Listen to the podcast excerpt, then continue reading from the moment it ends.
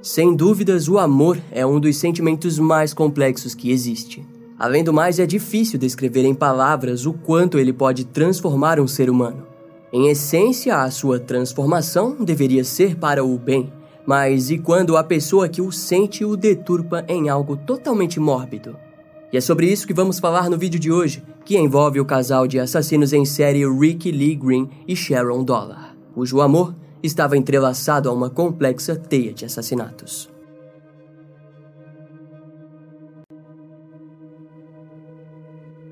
Em meados do início de 1985, o desaparecimento de Jeffrey Lynn Davis, de 16 anos, quase não foi notado ou investigado pelas autoridades da cidade de Fort Worth, no Texas. Pelo menos não até o seu corpo mutilado e quase decapitado ser encontrado em um pântano próximo ao Centro Natural e Refúgio de Fort Worth. O achado fez com que uma investigação fosse feita, mas em pouco tempo o caso acabou sendo arquivado devido à falta de pistas concretas. No entanto, a verdade por detrás desse crime é hedionda e totalmente oportunista. Ricky Lee Green estava caçando por sua primeira vítima quando encontrou Jeffrey pela cidade e o ofereceu uma carona para uma volta noturna. Foram algumas horas dirigindo até que Rick estacionou para urinar e, quando voltou, encontrou Jeffrey se masturbando no banco do passageiro.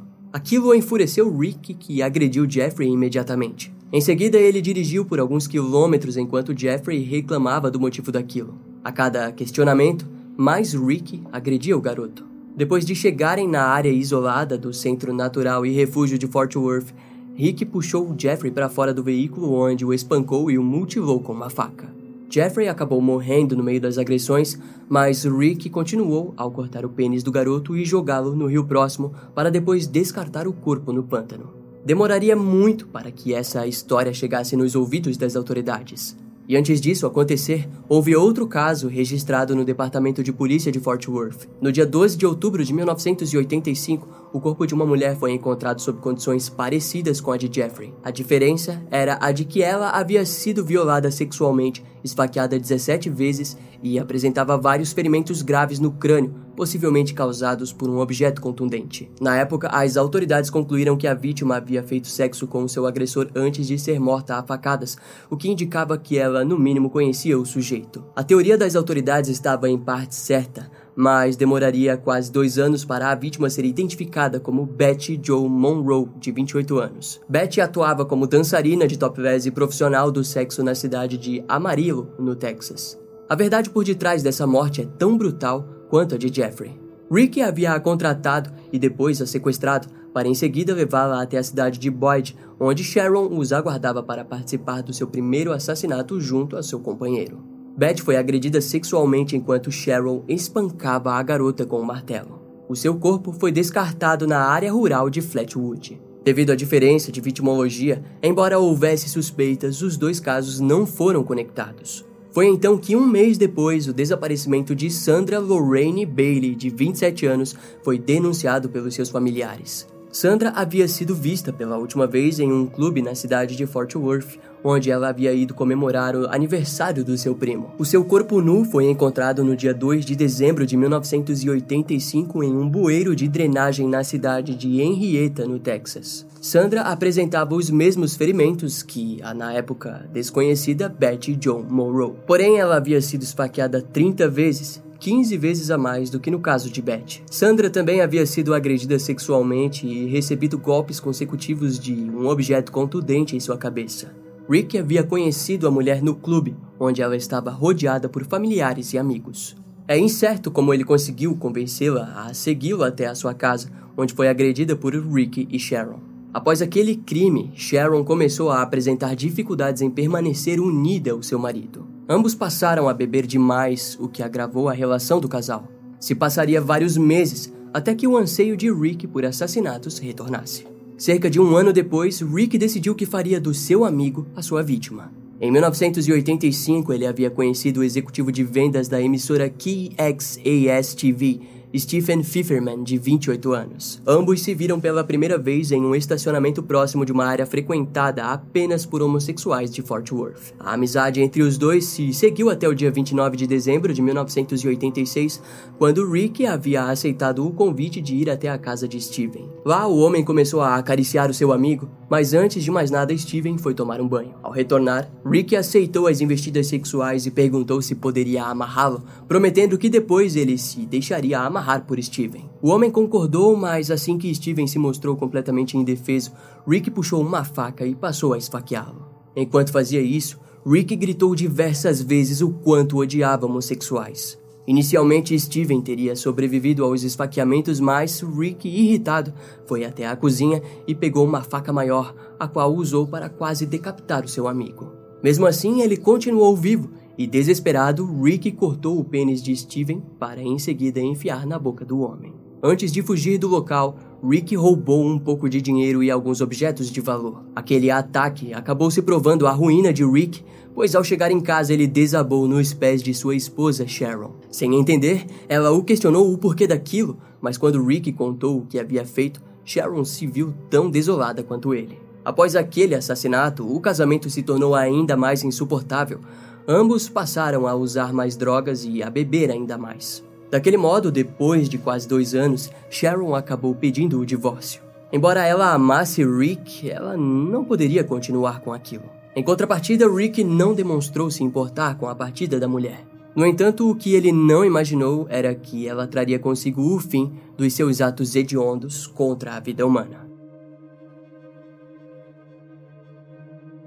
Depois do divórcio, Sharon passou a frequentar um grupo de ex-viciados em drogas na cidade de Stephenville, no Texas. Lá ela conseguiu lutar contra o seu vício em drogas, mas havia uma cicatriz ainda mais profunda na alma de Sharon. Em uma das suas conversas em particular, ela contou ao seu conselheiro que no passado havia sido obrigada a matar duas mulheres. Aquela história fez com que o conselheiro convencesse Sharon a contar aquilo para as autoridades. Curiosamente, naquela altura, Rick já estava sendo considerado um suspeito em potencial no assassinato de Steven Pfefferman, mas haviam poucas provas que o conectassem ao crime. Ou seja, a confissão de Sharon era tudo o que faltava para que a justiça fosse feita. Assim, por sorte, a mulher foi ao departamento de polícia onde contou a história de todos os assassinatos. No dia 27 de abril de 1989, as autoridades do condado de Tarrant bateram na porta de Rick e o prenderam sob acusação de assassinato de Steven Pfefferman. Ele foi posto sob custódia, podendo sair apenas se pagasse uma fiança de um milhão de dólares, ou seja, o jogo havia acabado. Na sala de interrogatório, Rick confirmou os quatro assassinatos, mas contou histórias ainda mais macabras. Aquilo fez com que os investigadores o questionassem sobre mais oito assassinatos que apresentavam a mesma essência, mas ele se negou a falar mais do que deveria. A não ser pela história de um colchão que havia sido recebido pelo pai de Rick. Segundo Sharon, no tal colchão, uma quinta vítima desconhecida havia sido agredida, mas nem ela e nem Rick deram mais informações sobre o paradeiro da vítima. Rick apenas afirmou que havia a levado para o hospital depois do ataque. De qualquer forma, os investigadores não conseguiram se conciliar com nenhuma pessoa e assim uma acusação de agressão não foi cogitada, além de que o colchão também não foi encontrado.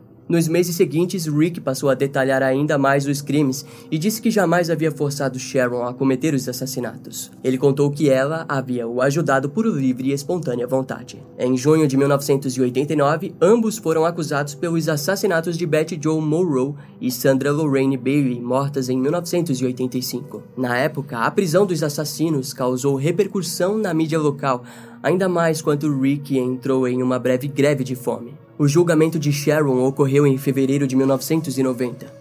Os procedimentos legais foram curtos. Sharon foi condenada a 10 anos de liberdade condicional. Já o julgamento de Rick demorou um pouco, e nele a defesa comandada pelo advogado David Bays alegou que os assassinatos haviam sido feitos devido à criação do criminoso. David alegou que aos dois anos Rick era preso no armário onde o seu pai ficava rosnando feito lobo pelo lado de fora, como forma de assustar o seu filho.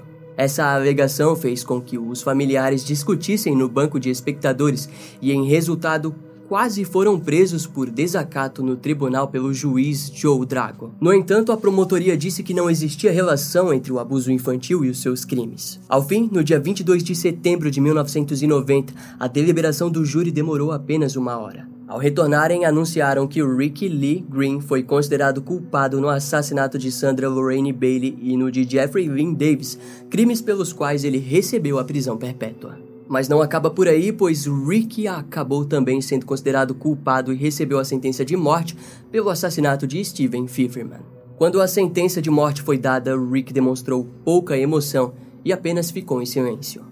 A outra acusação acabou sendo retirada devido à falta de provas que o conectasse ao assassinato de Betty Joe Monroe. A sua execução aconteceria no ano de 1994, mas a defesa do criminoso abriu um recurso no Tribunal Federal de Fort Worth. Em resultado, a sua execução foi suspensa até que os dados do seu julgamento fossem novamente verificados. Seria apenas questão de tempo até que ele fosse levado à morte, mas antes disso, vamos tentar entender quem foi Ricky. Ricky Lee Green nasceu no dia 27 de dezembro de 1960 na cidade de Fort Worth, no Texas. Seus pais foram Bill e Jesse Lowe Green, e Rick foi o filho mais velho entre vários irmãos. As crianças da família sempre foram tratadas de forma rígida por Bill, que frequentemente os agredia de formas até mesmo sádicas, como por exemplo choques ou afogamentos em bacias de água. Durante a sua infância, Rick acabou se envolvendo em um acidente com arame farpado, o que lhe garantiu um ferimento grave em um dos seus olhos. Ao longo dos anos, o ferimento piorou e o seu olho foi trocado por um olho de vidro. Rick estudou apenas até a oitava série e depois passou a trabalhar em tempo integral como reparador de radiadores. Conforme envelhecia, ele percebeu que seu pai jamais mudaria. Além das agressões físicas e verbais, Rick passou a sofrer abusos sexuais nas mãos do seu pai e avô. Foi assim até o ano de 1984, quando aos 24 anos ele se casou com Mary Frances. Contudo, para Rick, o casamento era apenas uma garantia de satisfação sexual. Isso se mostrou verdade para Mary quando ela chegou do trabalho e se deparou com seu marido bêbado no sofá. Quando ele a viu, Rick pegou uma faca e violentou sexualmente sua esposa. Em resultado, Mary pediu o divórcio. Depois de perdê-la, Rick caiu em depressão e alcoolismo até que ele conheceu Sharon Dollar, com qual dividiu os mesmos vícios por bebidas e drogas. A vida destrutiva logo se tornou um relacionamento baseado em apenas sexo. Foi assim até que Sharon demonstrou uma personalidade peculiar. Durante uma noite de sexo, a mulher puxou uma agulha e espetou o pênis de Rick. Antes que ele pudesse fazer algo, Sharon lambeu o sangue. E naquele instante ele percebeu que a mulher possuía um desejo conturbado por sangue. De acordo com as fontes, aquele foi o pontapé inicial para que a série de assassinatos cometidos pelo casal se iniciasse. Essa jornada acabaria na execução de Rick Lee Green aos 36 anos. No dia 8 de outubro de 1997, a sua Última refeição foram cinco ovos mexidos, quatro hambúrgueres de salsicha, oito fatias de torrada, seis fatias de bacon e quatro litros de leite. Na sala de execução, Rick olhou para os familiares de suas vítimas e disse o seguinte: Sinto que não sou mais uma ameaça para a sociedade. Isso para mim é mais um assassinato e não vai resolver nada. Sinto que o meu castigo acabou e agora meus amigos e familiares estão sendo punidos.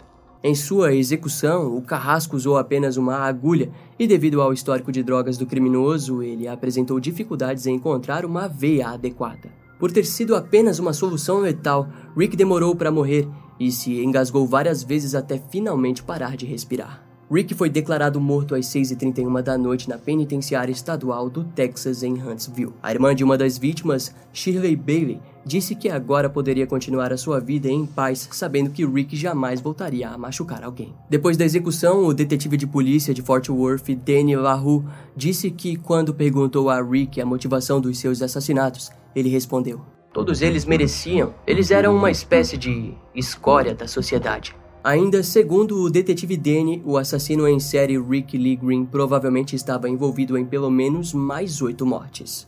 Ao que parece, a sua assinatura é vista claramente nesses oito casos arquivados, mas devido à falta de uma confissão ou provas físicas, ele jamais pôde ser julgado por eles. Até o fim, o advogado de defesa de Rick, David Bass, disse que o criminoso havia se tornado um assassino por conta da criação disfuncional do seu pai. Rick era como um bonsai humano Toda vez que ele tentava se transformar em uma pessoa, o seu pai, Bill Green, o podava. Concluiu David. O FBI já chegou a considerar Rick como mais brutal e perigoso do que Ted Bundy. Ao todo, Rick Lee Green é considerado o principal suspeito em cerca de 12 assassinatos, mas o número real pode ser tanto maior quanto menor. Esse caso vai ficando por aqui. Eu espero que você tenha gostado. Não esquece de me seguir nas outras redes sociais. Meu Instagram é brian.m, com dois M's, E-M-M-E. E não deixe de conhecer o meu canal no YouTube com os episódios mais recentes que irão demorar um pouco mais para vir aqui pro podcast. Eu vou ficando por aqui, até a próxima e tchau.